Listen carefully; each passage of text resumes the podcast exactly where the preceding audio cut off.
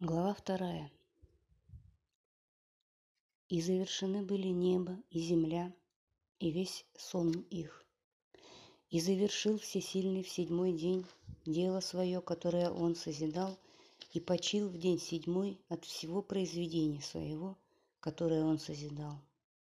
И благословил Всесильный день седьмой и осветил его, ибо тогда почил от всего произведения своего, которое Всесильный творя созидал. Вот происхождение неба и земли при сотворении их во время созидания Богом Всесильным земли и неба. Никакого же кустарника полевого еще не было на земле, и никакая трава полевая еще не росла, ибо дождя не посылал Бог Всесильный на землю, а человека не было, чтобы обрабатывать землю. Но пар поднимался с земли, и орошал всю поверхность земли. И образовал Бог всесильный человека из праха земного и вдунул в ноздри его дыхание жизни, и стал человек существом живым. И насадил Бог всесильный сад в Эдене с востока и поместил там человека, которого образовал. И произрастил Бог всесильный из земли всякое дерево приятное на вид и хорошее для еды, и дерево жизни посреди сада, и дерево познания добра и зла. А река выходит из Эдена для орошения сада, и оттуда разделяется и образует четыре главные реки. Имя одной Пешон.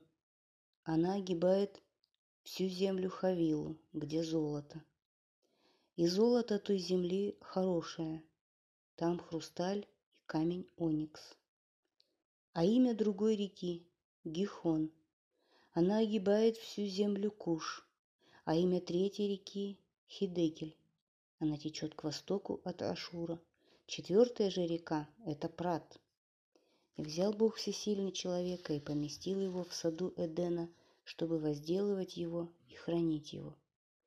И заповедал Бог всесильный человеку, сказав, «От всякого дерева сада можешь есть, от дерева же познания добра и зла от него не ешь, ибо как только вкусишь от него, должен ты умереть».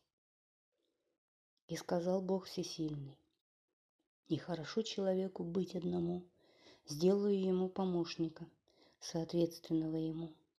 И когда образовал Бог всесильный из земли всякого зверя полевого и всякую птицу небесную, привел он к человеку, чтобы видеть, как он назовет их, и как назовет человек какое-либо живое существо, так и имя его.